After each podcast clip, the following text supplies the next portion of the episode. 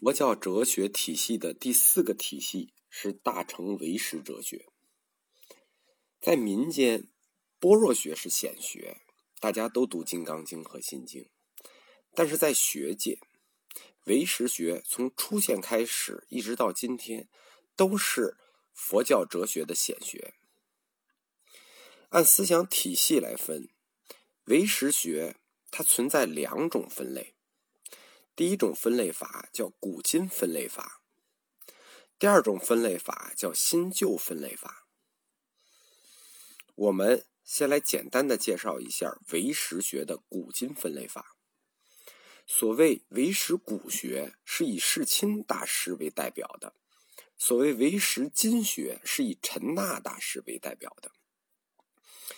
这两者都是唯识学的宗师，但是。他们学说的区别是什么呢？我们简单的来举一个例子。举例之前，我们先来明确两个概念。一个概念叫唯识无境，一个概念叫心识的三分法。第一个概念，我们知道唯识学的基本命题是什么？是唯识无境。所谓唯识无境这四个字。就是我们如何去认识这个世界的方法问题。怎么说呢？世界就是所谓的这个境，就是世界，它是从哪里来的呢？是从我们的识来的，是用我们的识来了之来的。所以为识，所以无境，世界不存在，是我们识的反应。那么我们的识存不存在呢？唯识无境吗？境已经不存在了，识存不存在？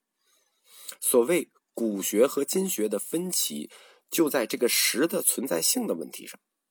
换言之，世界已经不存在了，那你感知这个世界的能力到底存不存在？那这是唯识无境的第一个概念。第二个概念就是所谓识的三分法。识，就是说这个心识是由三部分组成的，叫做见分、相分和自证分，啊，这也是他们自己的定义啊。所谓见分是什么呢？就是我们摄取事物的能力。举举例说眼睛的话，那就是我们看见事物的能力。相分是什么呢？就是世界上的食物反映给我们的形象，桌子，桌子反映给我们的形象，相分。而见分和相分。它们之间是如何关联的呢？就是我的眼睛看这个桌子，这是如何关联起来的呢？见分来摄取桌子的相分，它是通过阿赖耶识来相互作用的。那么我们最终感觉出来这个形象，反映在心识上是通过什么反应的呢？不是见分，也不是相分，它们不过是动作。见分摄取了相分。我们真正得到物体形象的来源是自证分，这个自证分就是实的本体，它具有认识能力，这个实是实在的。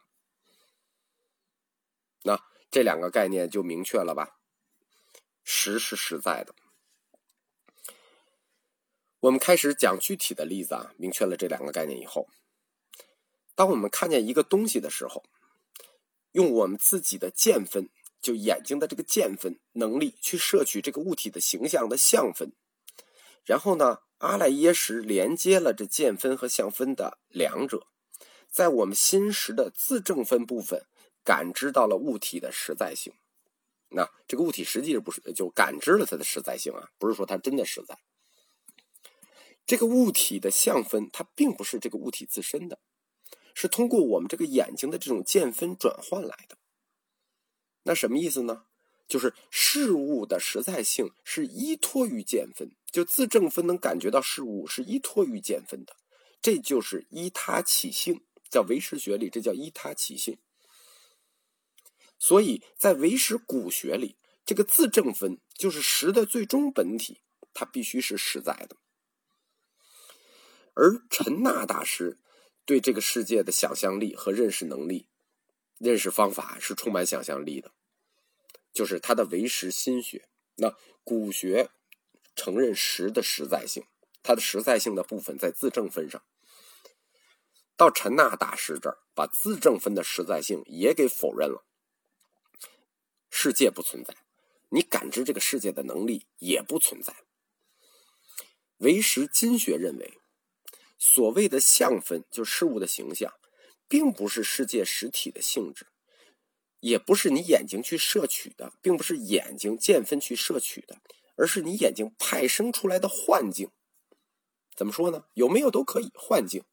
再换言之啊，你看见什么，不是你眼睛的能力问题，是你眼睛的想法问题。当然了，你眼睛有想法也没有用，因为。真正最后具有实在性的，也不是反映在自证分上的，是什么呢？